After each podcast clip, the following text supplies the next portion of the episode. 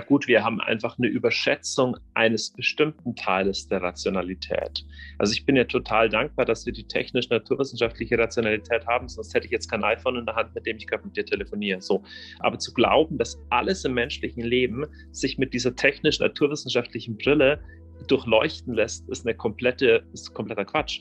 Wenn du mich fragst, soll ich das Mädchen heiraten oder nicht, ist das die richtige für mich, dann sage ich dir doch nicht, mach erstmal eine pH-Wertmessung von ihrem Speichel äh, und, und, lass dann die Gensequenzierung erstmal das Ergebnis. Das ist ja Unsinn.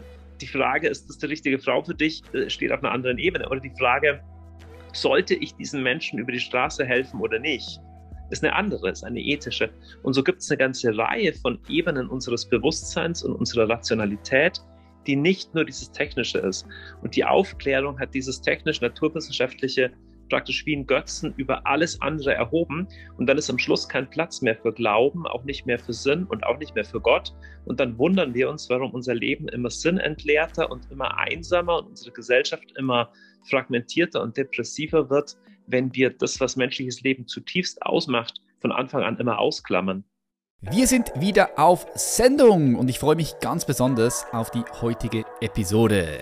Doch zuerst hallo zusammen und herzlich willkommen zu einer weiteren Podcast-Episode von Human Elevation, dein Podcast für deine beste und freiste Zukunft, dein Podcast für ein Leben, das du liebst. Mein Name ist Patrick Reiser und ich bin dein Gastgeber. Und in der heutigen Episode mit dabei als Gast ist Dr. Johannes Hartl. Er beschäftigt sich als Speaker und Autor mit den Themen Sinn, Verbundenheit und Glaube. Nach seinem Philosophie- und Germanistikstudium hat er in katholische Theologie promoviert und 2005 zusammen mit seiner Frau das Gebetshaus Augsburg gegründet. Das Gebetshaus ist ein innovativer Ort christlicher Spiritualität, an dem seit mehr als zehn Jahren 24 Stunden 7 Tage die Woche gebetet wird. Auf internationalen Bühnen, den sozialen Medien und mit seinen Vorträgen bei YouTube erreicht er Hunderttausende Sinnsuchende. Dort versucht er auf tiefe und humorvolle Weise die Grenzen des Gewohnten zu sprengen, Rationalität mit Spiritualität zusammenzubringen, Kopf und Herz zu versöhnen. In der heutigen Episode stellen wir uns der Frage, ob es Gott gibt und äh, was unter Gott überhaupt verstanden wird.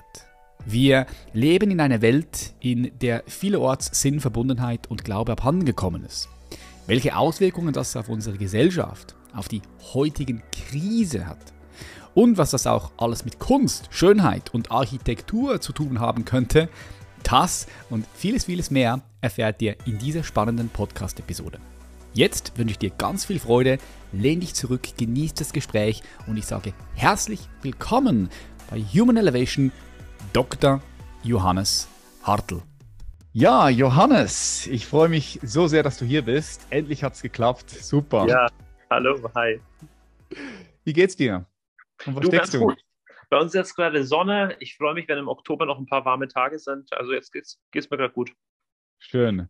Wir leben in spannenden Zeiten. Ich sage es immer wieder. Was geht dir aktuell in diesen Zeiten tagtäglich so äh, durch den Kopf? Also womit beschäftigst du dich gedanklich am meisten aktuell? Jetzt die letzten zwei Tage einmal mehr sehr viel mit Ukraine wieder, weil ich Freunde habe, die da ziemlich direkt betroffen sind. Ich war auch in der benachbarten Region vor wenigen Wochen und ich, ich sehe da gerade, wie, wie, ja, wie gerade Russland vielleicht bald auch irgendwie kollabiert als Land. Das beschäftigt mich. Und das mhm. Zweite allgemein ist, ich würde mal sagen, die Polarisierung unserer Gesellschaft, auch wie aufgeheizt viele Debatten werden. Wir scheinen immer mehr die Nerven miteinander zu verlieren. Das sind so zwei Themen, die mich gerade so im Außen beschäftigen. Im Innen habe ich nochmal andere Themen, aber gesellschaftlich sind es die Themen. Mhm. Diese Polarisierung, ist es etwas, was du wahrnimmst, dass das ein Phänomen ist der, der, heutigen Zeit oder war das schon immer so? Wie würdest du, wie würdest das sehen und warum ist es gerade jetzt aktuell für viele so wahrnehmbar? Also ich nehme zu, ich nehme, dass es, äh, nehme wahr, dass es zunimmt, unter anderem, weil Social Media und das Internet uns dabei helfen. Aber ich habe das zum ersten Mal, ich glaube, so richtig bewusst wahrgenommen 2015 bei der ersten Flüchtlingswelle, wo ich so das Gefühl hatte, wow, man kann überhaupt nicht mehr diskutieren. Es ist irgendwie total aufgeheizt und dann ging es weiter mit, äh, ich weiß gar nicht, was das nächste Thema war, aber dann letztes Jahr bei Corona auch total heftig. Und jetzt mhm. erleben wir es auch wieder bei Russland. Also ich habe ja auch eine Meinung, wie das ist mit Ukraine, und, aber es muss doch möglich sein, zu diskutieren über unterschiedliche Szenarien, wie sollte man damit umgehen. Und ich habe eher das Gefühl, dass es immer mehr Themen werden, wo wir äh, gar nicht mehr aushalten, einen echten Diskurs. Ja, ich nehme das auch wahr. Was glaubst du, was ist der Ursprung? Also, wenn wir jetzt mal tiefer schauen, äh, kannst du den Ursprung erkennen? Ja, ich glaube, es kommen mindestens zwei Sachen zusammen. Das erste ist das, was ich gerade genannt habe. Das Internet versorgt uns mit Filterbubbles, die uns auch abschirmen vor Meinungen, die uns nicht passen. Und dadurch radikalisieren wir uns als Gesellschaft in unseren eigenen Szenen. Also du bekommst praktisch nur den Ausschnitt der Wirklichkeit präsentiert, mhm.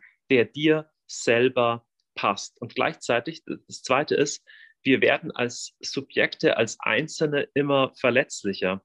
Also wir sind in einer Gesellschaft, die sehr emotional ist und wo wir gleichzeitig übers Internet alle Meinungen der Welt in unser Schlafzimmer hineinlassen. Und dadurch fehlt wie eine gewisse soziale Distanz, die man früher hatte, zu sagen, okay, ich bin vielleicht mit meinem Nachbarn nicht einverstanden, aber ich muss ja auch nicht jeden Abend mit ihm diskutieren. So, jetzt müssen wir es aber schon, weil wir die Nachrichten und alles praktisch ständig aufs Handy bekommen und gleichzeitig haben wir auch so den Anspruch, hey, ich muss total authentisch sein und ich muss als der, wer ich bin, geliebt und geachtet werden. Und aus diesem Wunsch heraus ist fast wie eine Überbewertung der Meinung. Ich habe fast manchmal das Gefühl, wir diskutieren gar nicht mehr wirklich über Meinungen, sondern es geht immer um Personen. Also entweder du magst mich oder du magst mich nicht, mhm. aber sowas wie zu sagen, ich mag dich, auch wenn ich anderer Meinung bin als du, das glaube ich, verlernen wir momentan.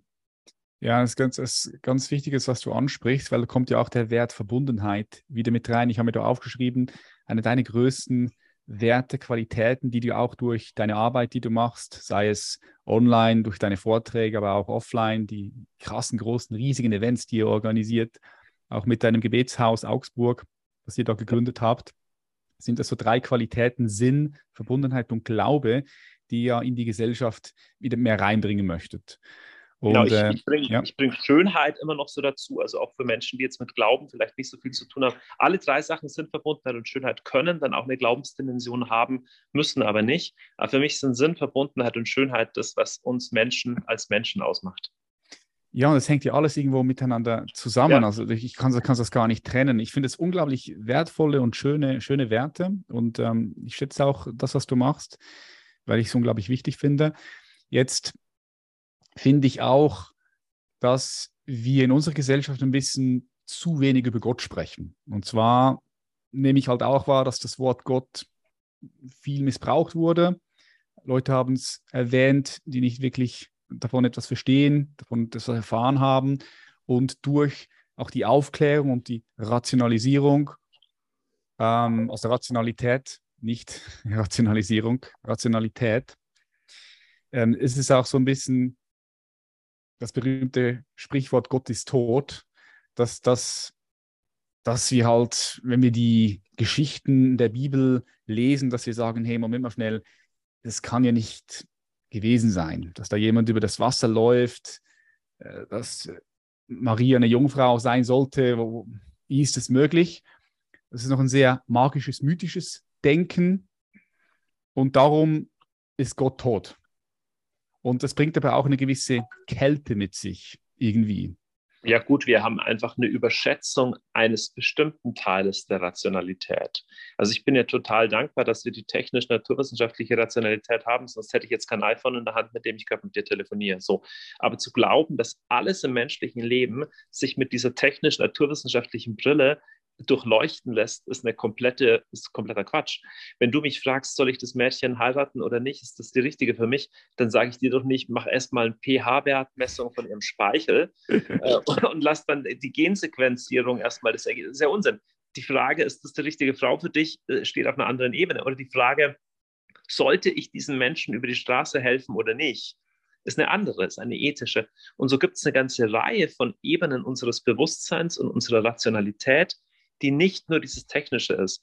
Und die Aufklärung hat dieses technisch-naturwissenschaftliche praktisch wie ein Götzen über alles andere erhoben. Und dann ist am Schluss kein Platz mehr für Glauben, auch nicht mehr für Sinn und auch nicht mehr für Gott. Und dann wundern wir uns, warum unser Leben immer sinnentleerter und immer einsamer und unsere Gesellschaft immer fragmentierter und depressiver wird, wenn wir das, was menschliches Leben zutiefst ausmacht, von Anfang an immer ausklammern. Ja, ja, du bringst es, bringst es also schön auf den Punkt gebracht, bin ich voll bei dir. Jetzt, wie würdest du denn aus deiner Sicht äh, Gott beschreiben? Was, was ist Gott für dich? Dieses Wort Gott, wie gesagt, das ist so ein bisschen abgedroschen, aber, aber wie, wie, wie würdest du das beschreiben für Leute, die jetzt gar nichts damit anfangen können, dass wir die auch mal ins Boot reinholen? ja, Gott ist das Höchste und Erste. Also du kannst jede Frage der Welt zurückführen auf die Frage, okay, und woher kommt das? Also ich bin morgens aufgestanden, ja, woher kommt das? Naja, weil ich gestern eingeschlafen bin. Und warum das? Weil ich schon 30 Jahre le lebe. Und warum das? Weil ich für meine Eltern. So, und woher kommen meine Eltern? Äh, irgendwie, weiß ich nicht, waren früher mal Tiere oder keine Ahnung, vor ein paar Millionen Jahren. Wo, also, woher, woher, woher kommt alles? Wohin strebt alles zu? Gibt es ein letztes großes Ganzes, das das alles zusammenhängt? Oder sind wir irgendwie, haben wir so ein Chaos über uns? So, und die Antwort zu sagen, nee, da gibt es was Höchstes, das ist erstmal die da kann man sagen, das Höchste, was auch immer das ist, das nennen wir jetzt der Einfachheit halber mal Gott. Und ich glaube, dass sogar, wenn, man könnte das Argument machen, dass auch Atheisten in irgendeiner Ebene an Gott glauben, die nennen es halt nicht Gott, sondern die sagen, das Höchste, was gibt es in den Naturgesetze oder so. Man kann mhm. immer fragen, gut, aber gibt es ein Gesetz ohne einen Gesetzgeber? Also warum, warum verhält das Universum sich denn nach Gesetzen? Das doch, und warum gibt es überhaupt ein Universum und nicht viel mehr, viel mehr gar keins? Ich glaube nicht, dass man Gott äh, beweisen kann, aber wir haben als Menschen unglaublich starke Intuitionen, dass wir nicht in einem Universum leben, wo alles nur sinnlos und, und chaotisch ist, sondern dass da eine Ordnung gibt. Und jetzt ist die Frage, wie könnte denn so eine Ordnung aussehen? Ist es vielleicht eine abstrakte Energie, eine Macht? Dann sage ich, hm, naja, warte mal, das was andere Dinge hervorbringt und kreativ hervorbringt. Ein Stein schreibt keine Gedichte, ja? Äh, ein Wasserfall äh, komponiert keine Symphonien, sondern Personen bringen Neues hervor. Ja, Menschen, Personen sind das, die Gedichte schreiben, die Bilder malen. Und wenn wir deswegen von Gott als Ursprung von allem denken, als Schöpfer, dann muss er auch eine personale Qualität haben oder eine überpersonale Qualität. Und dann kann man weiterfragen und sagen, okay, ist die Welt jetzt total Mist und voll mit Bösen und voll mit äh, Hässlichem? Sage ich, naja, es gibt auch das Hässliche, aber das Hässliche gibt es nur, weil es erst das Schöne gibt. Das Böse mhm. gibt es nur, weil es erst das Gute gibt. Deswegen kann die Quelle nicht per se was Böses oder was Hässliches sein. Ich glaube deswegen, dass Gott als Person die Qualität von Liebe und Schönheit hat. Und wie auch immer, ich habe nicht eine visuelle Vorstellung, das sitzt auf der Wolke oder sowas, das ist jenseits dessen, sondern es ist die höchste Quelle von Liebe und von Schönheit und das nicht als Energie, sondern als Person. Das ist Gott für mich.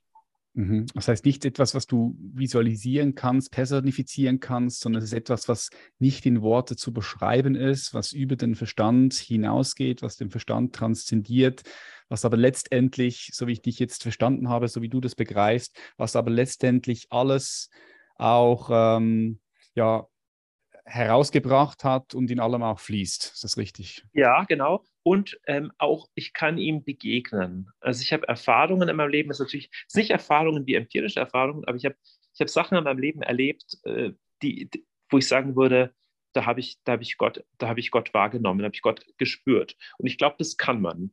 Das kann mhm. man aber nur, wenn man das will, weil Gott drängt sich uns nicht auf. Aber ich glaube, jeder, der auf die Suche geht, kann Gott finden, aber eben auf eine andere Art und Weise wie, eine, wie ein verlorenes Portemonnaie. Es ist ein anderes Finden.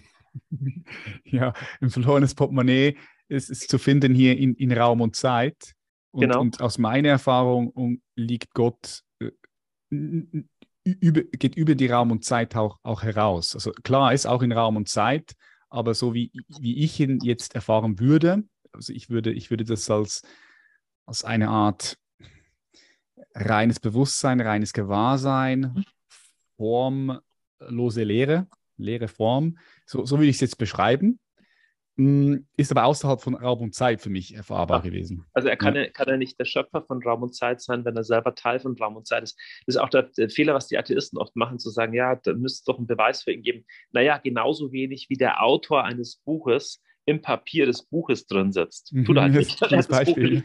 Er ist selber, er, hat, er ist nicht so. Und Gott ist nicht Teil von Raum und Zeit, aber er macht sich meines Erachtens uns in Raum und Zeit durchaus anfassbar, aber er selber ist nicht begrenzt in dieser Dimension. Hm. Hm. Ja, sehr schön. Jetzt du zitierst ja immer wieder auch Bibelzitate, schreibst Bücher viel, wo du Zitate, Zitate reinbringst.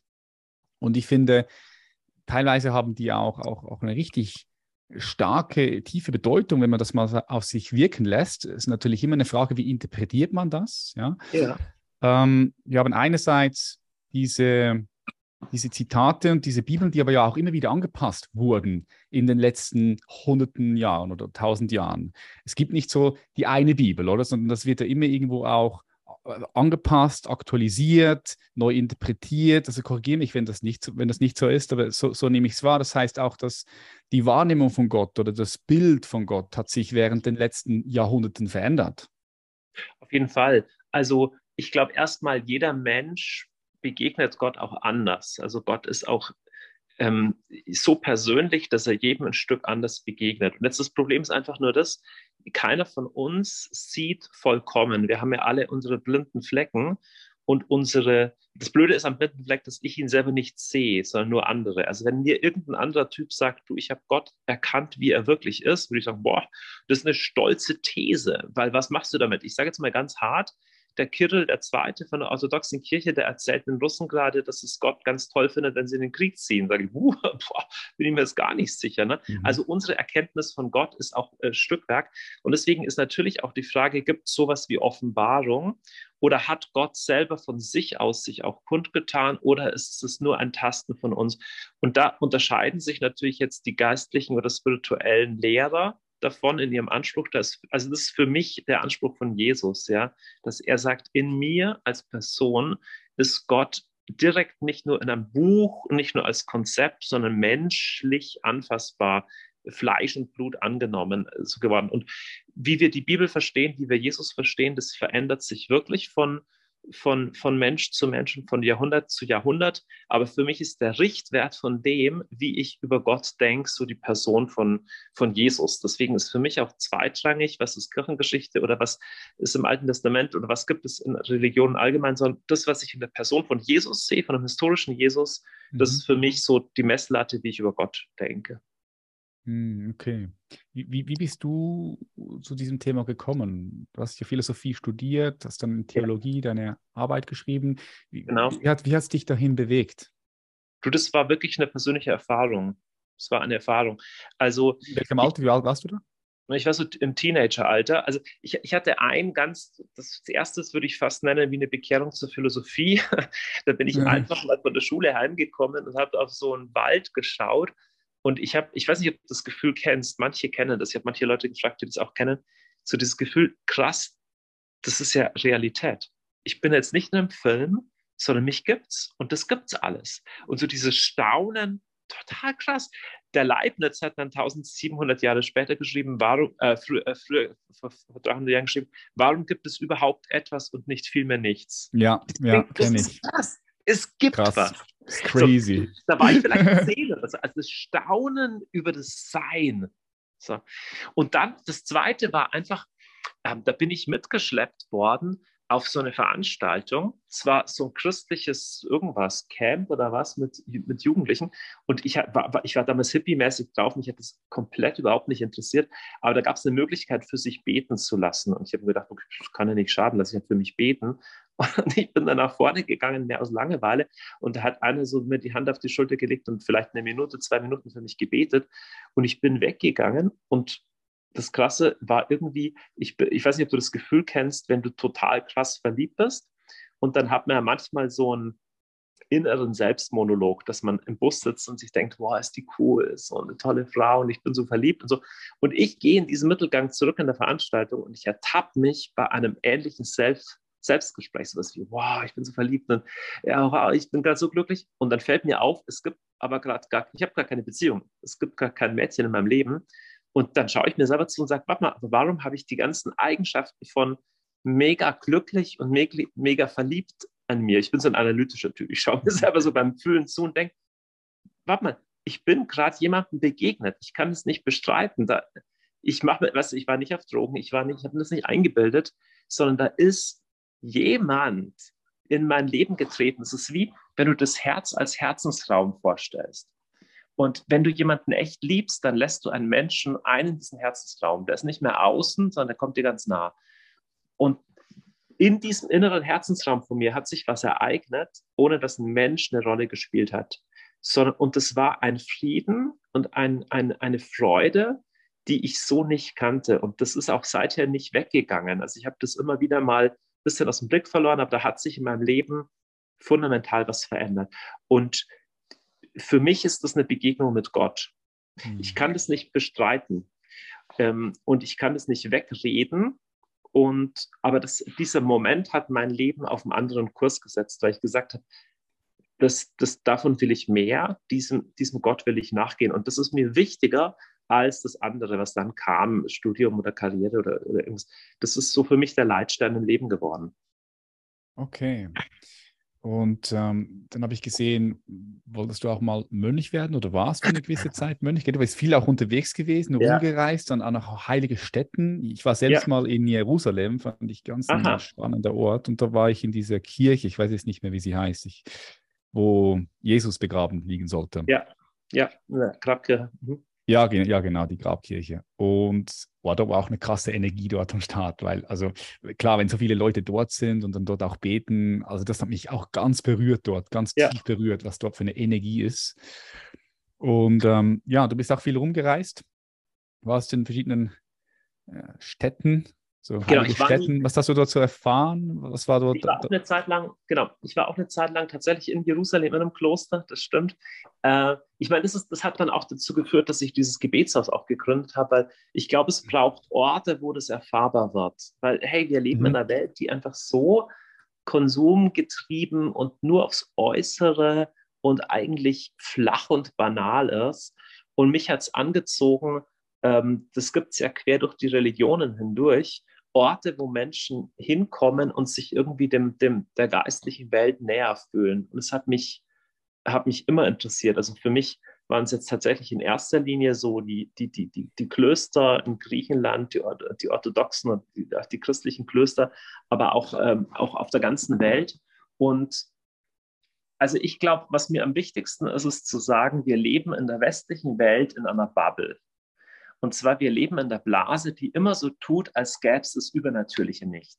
Mhm. Als gäbe es Gott nicht, als gäbe es die spirituelle Welt nicht. Und das ist menschheitsgeschichtlich und international die Ausnahme und nicht die Regel.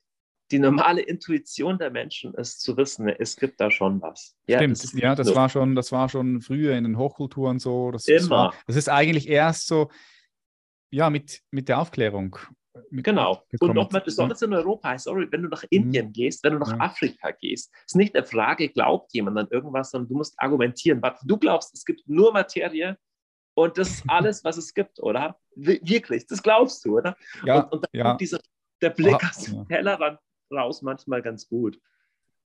Aber die haben aber noch, aber ich will jetzt mal sagen, die sind natürlich auch irgendwo auf einem anderen Entwicklungsstand, ne?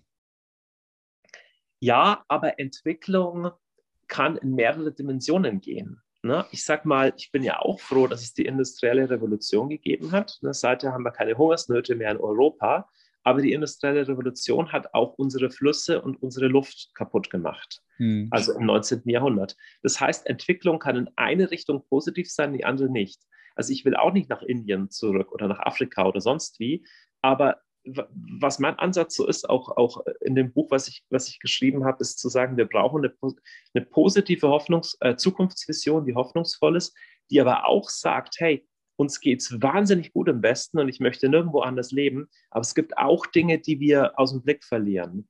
Und wenn wir praktisch einfach nur CO2-neutral werden und die Natur schützen oder technisch immer erfolgreicher und immer reicher werden, aber Sinn, Verbundenheit und Schönheit als Gesellschaft verlieren, dann ist es zwar auch ein Fortschritt, aber du kannst auch in die falsche Richtung fortschreiten. Ja, ja. Ich, ich finde, das ist manchmal gar nicht mal so einfach zu sehen, ähm, was denn der richtige Fortschritt ist und was der falsche Fortschritt ist. Ja. Also zum Beispiel jetzt mit äh, künstlicher Intelligenz habe ich auch gesehen, hast du auch schon Vorträge gemacht, bist du da auch ja drin. Ähm, ist es jetzt, was ist das für eine Entwicklung? Ist es, ist es jetzt eine Entwicklung, die ja, die, die für uns gut ist oder für uns schlecht, für den Menschen gut, für den Menschen schlecht, ist schwierig da durchzublicken, finde ich. Ja, vor allem in der Echtzeit ist es schwierig. Ja, genau, genau. Rückblick, Rückblickend ist es einfach, ja. Ja, aber, aber was der Punkt ist, die Frage nach, nach dem Fortschritt stellt immer die Frage, Fortschritt in welche Richtung? Und jetzt zum Beispiel bei der künstlichen Intelligenz und Transhumanismus sagst du, okay, willst du da wirklich hin? Also tut es uns als Gesellschaft wirklich gut dahin? Was ist denn überhaupt das Zielfoto? Und das ist interessant, dass viele Leute gar nicht wissen, was das Zielfoto ist. Weder für ihr eigenes Leben noch für ihre Gesellschaft. Fang mal bei der, beim eigenen Leben an. Okay, du studierst es da, du hast dich selbstständig gemacht, du willst das verdienen, das, das, das, du willst Beziehung haben. Aber wie willst du denn mal sein mit 60, wie mit 70, wie mit 80? Was willst du, wenn du Kinder hast, denen hinter, hinterlassen? Das sind schon Fragen. Ich meine, wenn du 30 bist, ist es weit weg. Aber das sind Lebensfragen. Ja, die Gesellschaft geht aus, wenn wir sagen, wir bauen die Gesellschaft um, es wird Digitalisierung ist wichtig und das ist wichtig. Okay, aber wofür? Also was ist das Leitbild, wo wir hinwollen? Und über das wird zu wenig gesprochen, weil an diesem Leitbild müsste sich Fortschritt messen lassen. Wenn wir sagen würden, wenn das das Zielfoto ist, dann wollen wir diesen Fortschritt und diesen wollen wir nicht. Weil in der Ökologie haben wir das verstanden. Mhm. Wir wissen, dass vielleicht nicht jeder Kunstdünger cool ist. Der ist vielleicht cool, um mehr Ernten zu produzieren, aber macht auch die, das Wasser kaputt und so. Da haben wir ein Leitbild. Aber für das, was uns als Menschen ausmacht, haben wir erstaunlicherweise dieses Leitbild nicht. Ja, das stimmt, das nehme ich auch so wahr. Wer ist dafür verantwortlich, dieses Leitbild in die Gesellschaft zu bringen? Klar, jeder Einzelne selbst, aber siehst du da die Politik in der Verantwortung? Siehst du da Nein. die Kunst? Äh, ja, eher. ja. Also erstmal Politik nicht. Politik ist ja, äh, antwortet immer auf das, was zeitgeistig da ist. Und diejenigen, die den Zeitgeist oder die Mentalität prägen, das sind, das sind Künstler, das sind Denker, das sind Institutionen, zumindest gewesen, wie Kirche, Vereine, ähm, äh, Universitäten, also Institutionen. Also grundsätzlich hat es wirklich was mit Kultur zu tun. Deswegen, mhm. ich habe mein Buch Eden Culture genannt, wie wir denken, wie wir Kunst machen, wie wir Menschen, le Menschsein leben, das prägt. Und das hat langfristig Rückwirkungen auf Politik, aber Politik hat zum Glück nicht die Aufgabe, uns zu erklären, wie gutes Menschsein aussieht. Es wird sogar, es wird sogar gefährlich, wenn sie glauben, dass das ihr Job wäre. Ja, stimmt. Du hast recht, das ist nicht die Aufgabe der Politik. Nee, es ist die Aufgabe der Kultur, ja. ich mache mir da eher Sorge, wenn Politik denkt, dass es die Bürger belehren sollte, wie das gute Leben aussieht, dann wird es dann wird's ideologisch. Das finde mhm. ich eher schwierig. Mhm. Ja, haben wir bei haben wir in den letzten, letzten paar Jahren, finde ich, auch gut gesehen, finde ich. Also, ich finde auch, ja. Ich finde eh, wir sollten politische Debatten, wenn ich das noch sagen darf, wir sollten politische Debatten nicht übermäßig ethisch aufladen. Also, ja. weil, was wir jetzt zum Beispiel erleben, also jahrelang haben wir ganz, ganz, ganz stark auch gesagt, hey, Atomkraft ist böse. Jetzt momentan sagt die Mehrheit der Bevölkerung, naja, Atomkraft ist vielleicht immer noch besser als Braunkohle zu verheizen, aber man, man traut sich es fast schon nicht sagen. Und wir merken jetzt, letztendlich ist das Thema von Atomkraft vielleicht gar kein ethisches, sondern eher eins von, naja, irgendwoher muss die Energie kommen. Und ich glaube, es tut uns nicht gut zu sagen, wenn du für Atomkraft bist, bist du böse oder wenn du gegen Atomkraft bist, bist du böse, sondern einfach nur sagen, es gibt halt Argumente. Und so sollte, sollte finde ich, Politik argumentieren und weniger ethisch. Ja. Ethisch können die Philosophen und die Kirchenleute und die können alle ethisch argumentieren. So. Mhm. Ja, auch ein ganz wichtiger Punkt, sehe seh ich auch so. Es macht es dann schwierig, über bestimmte Themen zu reden, auch jetzt wieder aktuell Waffenlieferungen, nicht Waffenlieferungen. Ja. Es, ist, es ist krass. Ja. Krass. Und dann irgendwann getrauen sich Menschen, ihre Meinung nicht mehr zu sagen, oder? Weil sie dann vom das Chef oder von der Chefin also ja, das ist der Fall. benachteiligt werden, oder? Ja. Das ist der Fall also ich, ich jetzt die letzten Tage, ich habe es gar nicht genau verfolgt, was der Richard David Brecht da in der Talkshow gesagt hat, irgendwie, oder jetzt Elon Musk. Ähm, mhm. ja, das habe ich bekommen. Also ich glaube auch, dass es eher Unsinn ist, was da seine Meinung ist, aber sorry, ist wie, wie eine ganze Gesellschaft dann über einen herfällt. Wie er wagt es zu sagen, dass Ukraine ABC machen sollte. Ich weiß auch nicht genau, was Ukraine machen sollte, aber es muss möglich sein, über solche Themen zu sprechen, ohne sich zu unterstellen, ein böser Mensch zu sein. Und es nervt mich, dass es eine böse Meinung gibt und eine gute. Warum? Vielleicht gibt es unterschiedliche Argumente für unterschiedliche Meinungen. Hm. Und dann kann man immer noch sagen, ich bin der Meinung und die andere ist falsch, aber deswegen ist der andere nicht böse. Hm. hm. Jetzt ist es so, ich nehme wahr, dass die Kirchen in der heutigen Zeit viele Menschen auch nicht mehr richtig abholen. Ja. Ich habe gesehen, dass es auch anders geht bei dir. ähm, was ist da euer Ansatz vom Gebetshaus Augsburg? Ihr habt ja, ich würde jetzt mal sagen, in relativ kurzer Zeit viele Leute erreicht, erreicht viele Leute. Wie geht ihr da vor? Was macht ihr anders als jetzt die konventionelle Kirche, die immer mehr und mehr Leute verliert? Ja, also egal also, ob reformiert oder katholisch, jetzt genau. unabhängig davon. Also erstmal, unser, mein Anliegen ist nicht, Kirche zu ersetzen. Ich denke, Kirche hat, hat äh, ganz viele Funktionen in der Gesellschaft und ist über Jahrhunderte hinweg gewachsen. Man redet sich ein bisschen leicht, wenn man eher so ein kleines Startup ist wie ein Gebetshaus. Aber wir haben einfach nur gesagt, wir wollen keine Kirche sein.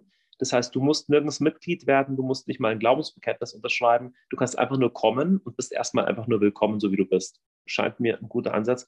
Der zweite ist, wir stellen das in den Mittelpunkt, was in den Mittelpunkt sein sollte, nämlich Gott. Also nicht in erster Linie Sachen, die du genauso bei einer politischen Partei hören kannst, auch nicht in erster Linie Traditionen oder Gebote, sondern wir glauben, dass du diesem Gott begegnen kannst und wir wollen dir, wir wollen dir helfen dabei. Und drittens, wir haben Themen, über die wir sprechen. Und wir versuchen über die zu sprechen in einer Sprache, die jemand verstehen kann, der nicht gläubig ist. Du kannst argumentieren, gibt es Gott überhaupt? Und, und Jesus spielt das eine Rolle und beten, wie kann man das? Das kann ich mit jedem reden, egal ob er oder sie glaubt oder nicht. Und, und das vierte dann in der Ästhetik, die irgendwie ansprechend ist. Also wenn kein Mensch Bachchoralle mehr hört, ich persönlich finde die toll, aber wenn die keiner hört, wenn ich in die Kirche gehe, die drei Grad geheizt ist und es kommt Bachchoralle und vorne spricht jemand, ich verstehe kein Wort, weil er irgendwie verschwurbelt redet, dann ist es jetzt auch nicht wahnsinnig Hexenwerk zu überlegen, warum ich nie wieder dahin gehe. Ja. So, und mir fehlt in der Kirche ganz oft einfach dieses eher unternehmerische, äh, pragmatische zu sagen, lass uns diesen Schatz, den wir haben, von dem ich glaube, dass den auch die Kirche eigentlich noch haben, lass uns den rüberbringen und vermitteln und verpacken auf eine Art und Weise, wie ein normaler Mensch das verstehen kann weil an Gott zu glauben und zu beten und, und in der Bibel zu lesen und Jesus zu folgen, das sind wunderbare Sachen. Es ist nicht so, dass da draußen Millionen von Menschen sind, die sagen, oh, an dem habe ich gar kein Interesse. Ich glaube, es gibt viele Leute, die da vielleicht theoretisch Interesse hätten, aber da muss es halt verpacken, dass sie es verstehen können, auch wenn sie nicht vom Fach sind und vielleicht nicht 48 Semester Theologie studiert haben. Mhm, mhm. Ich nehme ich, ich nehm eben wahr, wenn es dann so absolutistisch ist, oder? Dass es ja. dann äh, auch in eine blöde Richtung gehen kann, haben wir auch gesehen in der Geschichte.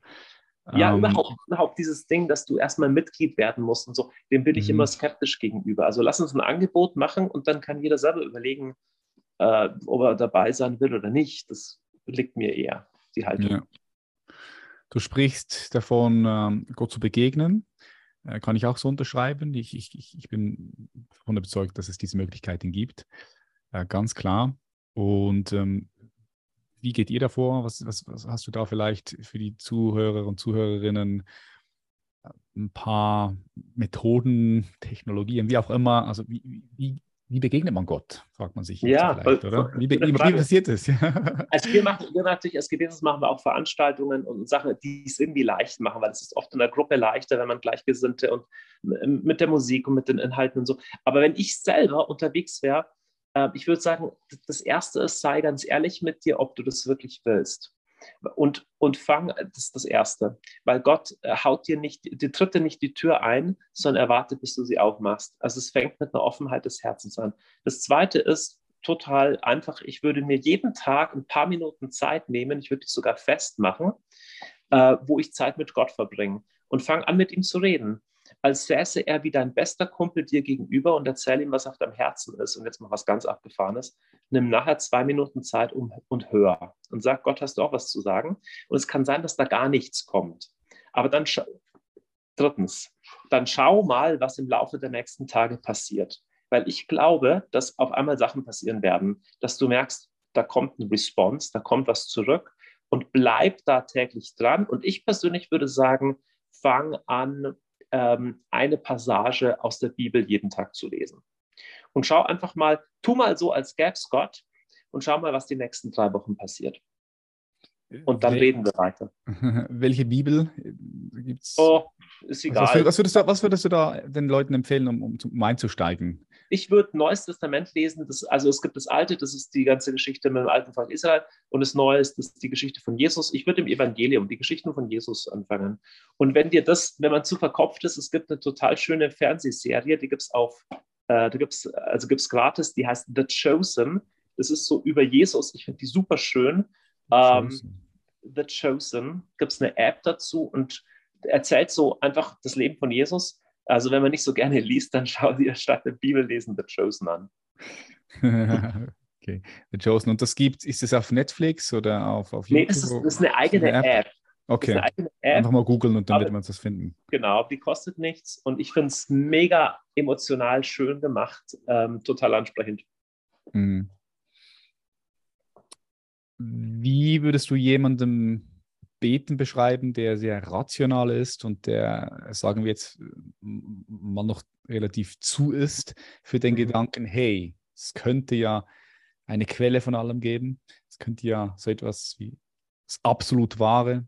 absolut schöne Gott geben. Wie, wie, würdest du den Beten beschreiben, sodass es verstehen kann? Das muss ich kann, da eine, ich kann eine Stunde drüber reden. Ich glaube, das Wichtigste, was ich dazu sagen kann, ist, du wirst es nur rausfinden, wenn du anfängst. Und wie du anfängst, ist ziemlich egal. Hauptsache, du bist ehrlich. Du, äh, also letztendlich ist es das schon mal, es gibt ein Ich. Du hast ein Ich. Und jetzt ist die simple Frage, gibt es für dieses Ich ein Du?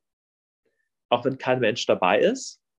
Weil, weißt du, du wirst alleine geboren und irgendwann stirbst du alleine. Also dein Ich fällt ins Nichts. Und alle Menschen, mit denen du redest, fallen auch ins Nichts. Sie sterben irgendwann. Und das ist die Frage, ist dann Ich dann nur so ein Joke des Universums? So ein bisschen in manchen Philosophien gibt es auch, das Ich ist nur eine Täuschung und so. Hm, wirklich? Ich weiß nicht. Ich glaube, es gibt für dieses Ich ein Du.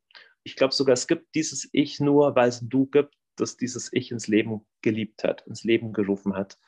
Und beten heißt einfach, sich an dieses Du zu wenden. Und es kann so simpel sein, dass du sagst, okay, Gott, wenn es dich wirklich gibt, send mir ein Zeichen oder ich bringe dir mal meine Probleme, ich erzähle dir die. Beten ist was sehr Intuitives, was sehr Einfaches. Verkopften Leuten fällt es oft schwer. Kindern fällt es erstaunlicherweise gar nicht schwer. Kinder verstehen das intuitiv. Vielleicht meint Jesus deswegen, dass wir wie, wie Kinder werden sollen. Mhm. Ja, bei den Kindern ist es je nach Alter so, dass sie auch, auch, auch die Filter des Verstandes noch nicht so entwickelt ja. und aufgebaut haben und durch das natürlich auch äh, offen, offener sind. Ja, und nicht vergessen, Filter des Verstandes, das heißt ja nicht, dass wir klüger werden. Es ist ja nur eine bestimmte Art von Verstand. Ne? Der intuitive, der künstlerische, der emotionale Teil des Verstandes ist ja auch Intelligenz. Oder der, der ästhetische, der tut sich mit Gebet leichter. Künstler, hey, hör dir mal ein Konzert an oder schau dir ein tolles Kunstwerk an, da bist du, finde ich, nah am Gebet. Es ja. geht halt einfach nur nicht über die Rationalität. Also deswegen, Leute hören Konzerte und fangen zum Heulen an oder ich habe mit vielen Künstlern gesprochen, die sagen, okay, ich bin nicht religiös, ich gehe in keine Kirche, aber natürlich ist die Kunst für mich ein Ort, wo ich check, es gibt was Größeres. Sage ich, okay, dann hat das eine ähnliche Funktion wie Gebet für dich. Mhm. Ja, ja, wenn man sich von Kunst und Musik berühren lassen kann, so. kann auch das eine Form von, von, von, Begegnung sein mit, mit kann Wahrheit. Jeder, ne? ja, ja, stimmt, ja, ja, ist so. Äh, du hast von deinem neuen Buch gesprochen, Eden Culture, Ökologie des Herzens für ein neues Morgen. Und ich habe das Buch jetzt noch nicht gelesen. Äh, ich habe mir das Hörbuch gerade heute geholt. Als ich mich ja. noch mal ein bisschen mit dir beschäftigt habe, werde ich mir sicher reinziehen. Aber vielleicht mal so als, als kleiner Einstieg. Du sprichst davon, dass es super wichtig ist, ein positives Zukunftsbild zu haben. Das sehe ich auch ja. so. Das ist ganz, ganz, ganz wichtig. Sage ich auch immer hier wieder, kann man nicht genug betonen. Nebst all dem Müll, der da draußen passiert, ja. ist immer wieder wichtig, äh, sich auf ein positives Bild zu fokussieren, was uns stärkt. Und wie kann dann ein solches Bild aussehen aus deiner Perspektive? Also erstmal gibt es alle möglichen Gründe, sowieso positiv in die Zukunft zu schauen. Wir hören immer die Bad News, die Welt geht unter. Die Wahrheit ist, in vielerlei Hinsicht ist unsere Welt heute viel besser als vor 100 oder 200 Jahren. Und ich glaube, dass wir Menschen total viel Potenzial haben, auch mit Klimawandel, auch mit äh, Migrationsbewegungen, die es geben wird, gut damit umzugehen. So, weil wir in der Vergangenheit unglaublich krasse Krisen als Menschheit schon über, überwunden haben. Und jetzt ist aber die Frage, was wir vorher schon hatten, was, was soll das Leitbild von dem Ganzen sein? Und lustigerweise haben wir das bei der Ökologie schon. Wir wollen nicht, dass die Schwäne aussterben oder die Panda-Bären und wir wollen nicht, dass das Klima kollabiert. Richtig. Und jetzt ist aber das menschliche Herz auch ein Teil der Natur und ein Teil der Schöpfung. Und das gilt, auf das gilt es auch aufzupassen. Und wenn wir sehen, dass zum Beispiel der Gebrauch von Psychopharmaka in unseren Ländern so nach oben geht, Suizidalität von Kindern und Jugendlichen nach oben geht, immer mehr Menschen sagen, in meinem Beruf finde ich überhaupt keinen Sinn und keine Erfüllung. Und wenn wir unsere Welt eigentlich immer hässlicher machen, dann kann ich sagen, warte mal, kann es vielleicht sein, oder dass immer mehr Menschen einsam sind dass wir Sinnverbundenheit und Schönheit verlieren. Und ich glaube, genauso wie im Wasser es wichtig ist, dass der pH-Wert halt irgendwie ist oder dass die Luft nur so und so viel CO2 drin hat, so gibt es auch Gradmesser, dass das menschliche Herz überlebensfähig bleibt. Und ich glaube, wir betreiben gerade als Gesellschaft Raubbau am menschlichen Herzen. Und deswegen habe ich eine Ökologie für das menschliche Herz geschrieben, weil ich glaube, damit die Zukunft menschlich und menschenwürdig bleibt, brauchen wir dieses Leitbild. Und zwar nicht gegen etwas, das wir sagen, wir sind gegen Rassismus, Sexismus und Klimawandel, sondern wir müssen auch wissen, wofür wir sind. Mhm. Hey, ich habe vier Kinder und ich will an der Welt bauen, wo die mal mit 20 sagen, hey, klar, ich will leben und ich will vielleicht sogar selber Kinder kriegen und ich will was reißen und ich will was Positives verändern. Ich will nicht nur Kinder, die zu Hause vom Internet sitzen und darüber klagen, wie schlecht die Welt ist. Mhm. Sorry, dann habe ich als Vater versagt. Ich will ihnen ein positives Leitbild geben und das habe ich versucht zu tun mit, mit diesem Buch. Mhm. Wenn du von Herz sprichst, mm, also ich bin voll bei dir. Ich kann mir gut vorstellen, was du damit meinst. Wie kannst du das beschreiben? Was für eine Qualität steckt dahinter, wenn du sagst, Herz, Ökologie des Herzens? Beim Herzen ist es, wo Verstand, Entscheidungen und Gefühle zusammenkommen. Also eben nicht nur Gefühl, sondern auch Entscheidung, also wie will ich leben und auch Verstand, also nicht nur irgendwie irrational. Und für mich ist wie im Körper zwischen Bauch und Hirn in der Mitte des Herzens, so ist für mich das Herz, ist halt eine Metapher, aber ist so das Inbild für das, was unser menschlichen Leben als Person ausmacht und all die Sachen zusammenhält. Mhm. Weil wenn wir als Gesellschaft nur rational unterwegs sind, dann verpassen wir was. Wenn wir nur emotional unterwegs sind und nicht an morgen denken und so, dann verpassen wir was. Und das Herz hat eigentlich die Aufgabe, das zusammenzuhalten. Ja, okay. Ich, ich würde das beschreiben mit, ähm, also wir haben einen physischen Körper, da gibt es aber auch noch etwas, was ein bisschen subtiler ist sind die Gefühle manchmal im Körper spürbar, aber oft auch ja. über den Körper hinaus. Ja, geht so ja. über den Körper hinaus. Würde ich jetzt so als emotionaler Körper beschreiben. Und dann haben wir aber noch, noch etwas Subtileres, nämlich unsere Gedanken, die Bilder, die Geschichten, ja. die dahinter hängen. Was noch feiner ist, also der mentale Körper. Und diese Dimensionen in der Welt, von unserem In der Welt sein, die alle zusammenbringen und, und in eine Richtung packen. Ne? Würdest du sagen, das so. kommt ja, so. okay, gut. Dann, das wäre ja. für mich das Herz. Ja, ja, macht, macht, macht total das Sinn. Es, es sind Bilder, ne? auch was du sagst mit diesen unterschiedlichen Körpern, das sind ja Bilder. Wir ja. Menschen sind ja ein geheimnisvolles, komplexes Miteinander. Es gibt auch die spirituelle Dimension noch. Mhm. Und das alles nicht für uns alleine, sondern wir sind ja verbunden mit anderen Menschen untereinander, vielleicht sogar mit Gott, mit der Natur und so. Ne? Aber es sind Bilder, die uns helfen. Das Wichtigste ist, dass wir checken, wir sind halt nicht nur Körper allein, und auch nicht nur Körper und Hirn allein. Da gibt es schon mhm. noch mehr. Mhm. Aber ich finde, das kann man, also ich finde, das kann man schon gut auch, auch erkennen, wenn man sich damit beschäftigt und wenn man sagt, okay, ich bin bereit, auch meinen Wahrnehmungshorizont zu erweitern. Es, ja, geht, ja, es geht ja darum, ja. den Wahrnehmungshorizont zu erweitern und dafür voll. gibt es Praxen, äh, verschiedene Methoden, ganz wichtig, ja. Klar, aber wir sind halt auch hier wieder, wir leben in einer beständigen Verdrängung. Und erst wenn die Leute beim Therapeuten sind und merken, hey, okay, eigentlich seit 30 Jahren lebe ich in einem Film, der mir überhaupt nicht gut tut, kann man sagen, okay, du hast es 30 Jahre lang nicht sehen wollen.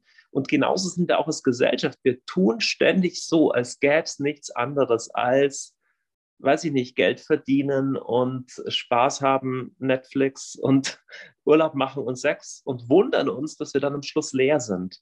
Weil wir beständig wichtige Bestandteile des Lebens von uns wegdrücken. Und zu denen gehört eben Sinn, gehört, gehört Gott, gehört äh, das, die ganze spirituelle Dimension, auch, auch, auch die Dimension der Schönheit. Mhm. Ja, das hast du angesprochen. Aber auch letztens ähm, auch wieder ein Video von dir gesehen, wo du über Kunst gesprochen hast. Und das ist auch heute erwähnt, dass wenn wir heute in die Städte schauen und die Architektur betrachten, dann kann man wahrnehmen, deutlich wahrnehmen, dass da früher einfach viel mehr Details drin waren.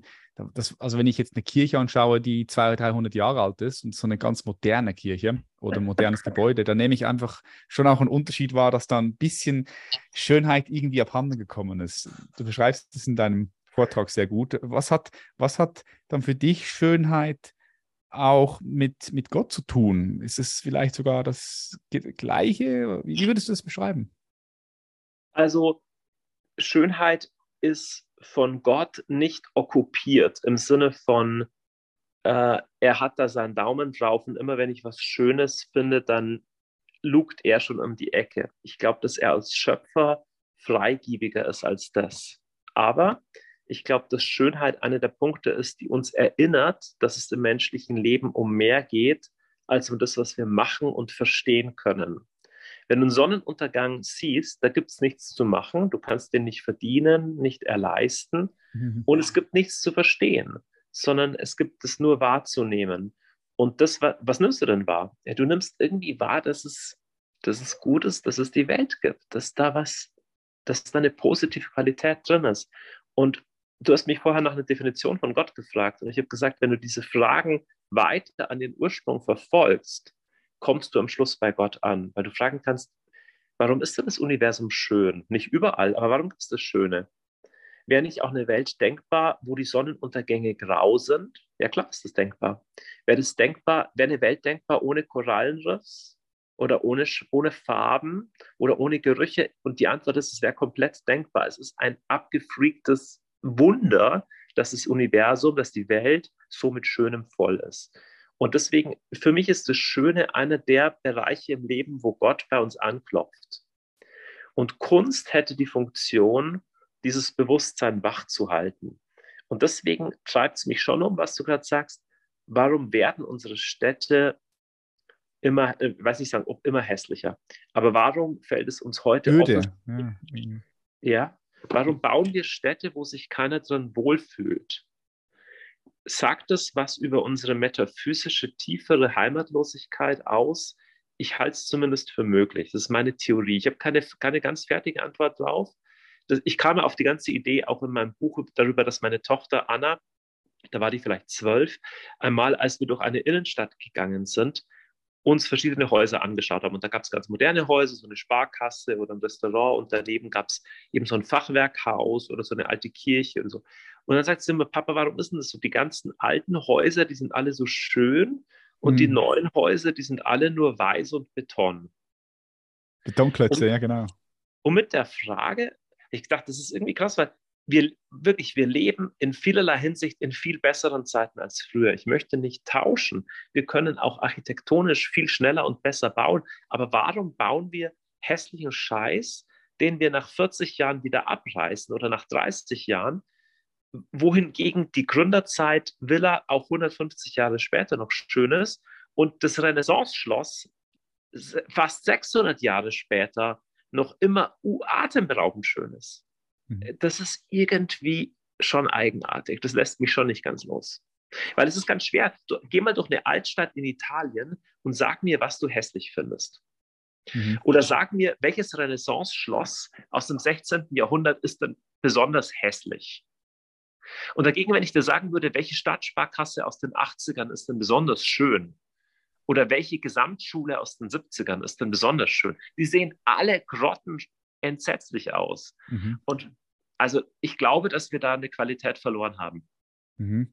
Ja, auch spannend, vielleicht nach dem Ersten, Zweiten Weltkrieg und dann aber auch diese, äh, wenn wir jetzt zurückgehen zum Sinn, Verbundenheit und Glaube, dass, dass das ja auch fehlt, dass sie wie irgendwo abgeschnitten worden sind, macht schon auch Sinn, dass sich das bemerkbar macht, logischerweise in unserer Architektur. Das macht für mich auch total Sinn, weil alles miteinander zusammenhängt. Ja, ist eine Theorie, ja, aber es macht für mich Sinn.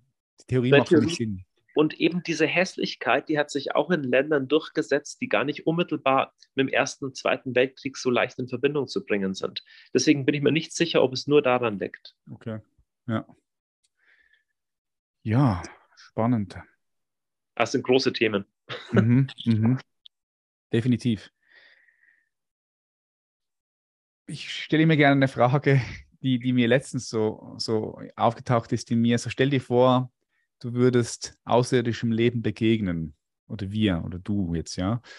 Angenommen, es würde das geben und dieses außerirdische Leben, das wäre weiterentwickelt wie wir. Also intelligenter auf irgendeine gewisse Art und Weise, ja. In eine Dimension. Und du hättest die Möglichkeit, diesem intelligenten Leben eine einzige Frage zu stellen. Eine Frage nur. Und angenommen, ihr könntet euch auch verständigen miteinander, ja. Also angenommen, das wäre alles gegeben. Was würdest du für eine Frage stellen? Also, das klingt jetzt sehr unromantisch. Ich würde davon ausgehen, dass die Lebensbedingungen von diesem außerirdischen Leben sehr, sehr, sehr anders sind als unsere. Und ich befürchte, dass all die Fragen, die ich habe, für die irrelevant wären, weil die keine Menschen sind. Also, wenn du jetzt sagen würdest, die sind genauso, sind Menschen, dann ist anders. Aber wenn es einfach nur außerirdische, irgendwelche Lebewesen, dann wäre meine Hauptfrage super verkopft rational. Ich würde nach Energieversorgung fragen. Mhm. Also, wie könnt ihr als Zivilisation dauerhaft äh, energetisch, also rein von der physischen Energie her überleben? Wenn es Menschen sind, weißt du, weil, weil ganz viele äh, Fragen, die ich als Mensch habe, die hat ein Hund nicht. Klar. Die hätte wahrscheinlich die Alien auch, auch nicht, äh, weil die anders gestrickt sind. Ähm, deswegen weiß ich gar nicht, ob der mich verstehen würde in meinen Fragen.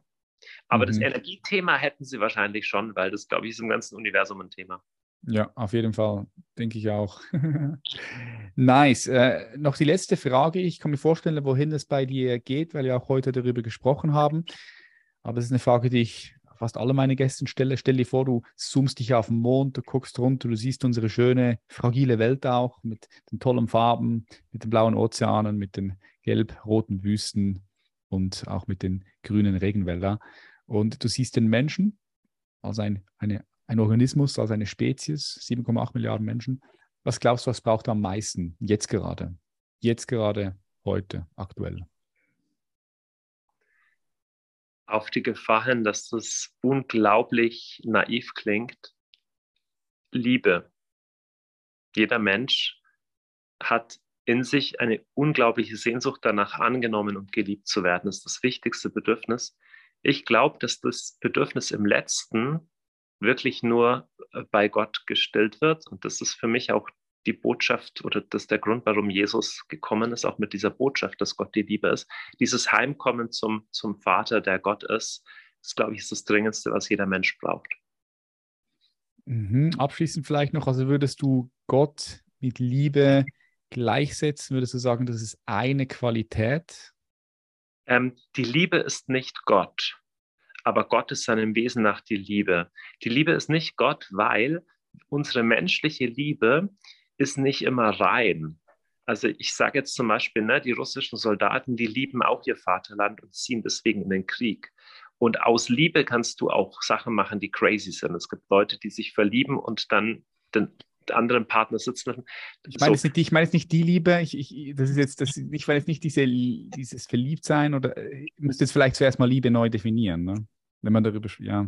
Also lass mich einfacher sagen, ich glaube, Gott ist in, von seinem Wesen her vollkommene, reine, schenkende Liebe. Und da, wo wir vollkommen reiner, schenkender Liebe begegnen, spüren wir was vom Wesen Gottes. Das ist ein schönes mhm. Schlusswort. Das ist ein super schönes Schlusswort. Äh, Johannes, vielen herzlichen Dank für die ja, Zeit. War Spaß. toll. Spaß und für all die Leute, die mehr von dir wissen wollen, äh, dein YouTube-Kanal werde ich unten verlinken. Da bringst du immer wieder Leicht. Content auf Instagram. Gibt es sonst noch etwas, was du teilen möchtest? Dein Buch Eden Culture werde ich auch unten verlinken. Ja, super. Genial. Fragen, Patrick. Danke. Ja, ich danke dir. Ja, mich auch sehr viel Spaß gemacht. Viel Erfolg weiterhin und viel Freude. Bleib am Start. Ciao. Mach's gut. Ciao, ciao. Ja, ähm, schön. Schön, dass du bis zum Schluss geblieben bist. Ich hoffe, diese Episode hat dir genauso viel Freude gemacht wie mir auch. Wenn das so ist und du uns unterstützen möchtest, freuen wir uns natürlich, wenn du diese Episode mit deinen Liebsten teilst über die sozialen Plattformen oder aber auch Mund zu Mund, weil das sorgt dafür, dass wir noch mehr Menschen mit deiner Hilfe erreichen können und so auch gemeinsam weiter wachsen können und einen positiven Impact in der Gesellschaft haben können. Bedanke mich bereits im Vorfeld bei dir. Und zu guter Letzt noch ganz kurz, falls du unzufrieden mit deinem Leben bist, du in einer Situation bist, wo ja, du dich gefangen fühlst in einem Kreislauf von Aufstehen, Arbeiten, Konsumieren, Schlafen gehen, ich sage es ja immer wieder, die aber vielleicht auch Sinnhaftigkeit und Verbundenheit abhanden gekommen ist, darüber haben wir auch heute sehr viel gesprochen, dann zögere nicht und bewirb dich einfach mal unverbindlich und kostenfrei für das Human Elevation Mentoring. Denn wenn du das machst, hast du die Möglichkeit, kostenfrei ein Beratungsgespräch zu haben, zu buchen. Und in diesem Gespräch geht es, ich sage es immer wieder, nicht darum, dass wir dir etwas verkaufen, wirklich nicht. Es geht darum, erstmal dich kennenzulernen, auch die Möglichkeit dir zu geben, uns besser kennenzulernen. Du kannst alle Fragen dem lieben Paul stellen, er nimmt sich Zeit für alle die Fragen und es macht natürlich auch ganz viel Sinn, dass wir dich besser kennenlernen, weil im Gespräch selbst, wenn wir deine individuelle Situation kennen, können wir dir auch noch wirklich gute Tipps mitgeben. Wir haben auch schon Bücher empfohlen, andere Coaches, Coaching, wo wir glaub, geglaubt haben, die können dir weiterhelfen, besser vielleicht als ich, weil es in einem anderen Themengebiet einfach spezialisiert sind. Dann ähm, ja, hast du natürlich mit so einem Gespräch mit solchen Tipps auch super viel schon gewonnen. Wenn das für dich spannend klingt, dann bewirb dich gerne unverbindlich. Du findest die Links unten in den Show Notes oder geh einfach auf www.patrickreiser.com und dann kannst du dich dort auch direkt unverbindlich eintragen. Ich weiß nicht, ob du es im Hintergrund hörst, aber meine Hunde Jackie jault schon rum wieder. Es ist nämlich Viertel vor sieben hier bei uns zu Hause und das ist immer die Zeit, wo meine Frau Julia nach Hause kommt und wenn sie noch nicht da ist, dann wird er ganz unruhig. Das heißt, passend fertig geworden. Jetzt gehe ich mal runter, schaue, was mit ihm los ist. Und wir sehen uns in der nächsten Episode. Schön, dass du hier bist. Und ähm, ja, viel Freude. Bis bald. Mach's gut, dein Patrick. Bye, bye.